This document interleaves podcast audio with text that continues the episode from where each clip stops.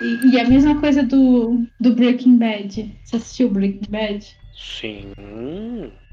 Então, é outro que você acaba. Você, o cara vira um, um super traficante de metanfetamina e, e você tá lá torcendo para que ele se safe também, porque você sabe os motivos, entendeu? Eu acho que essas coisas de você saber os motivos acaba é, não corrompendo a sua, a sua visão de mundo ou de valores, mas você acaba entendendo por que, que algumas coisas acontecem, né? E, nisso você acaba torcendo pro, pros caras. Né? Sem dúvida. O Breaking Bad ele causa essa sensação esquisita também de você torcer pro mal, né? Torcer para aquele bando de fabricante de, de cristal. de metanfetamina.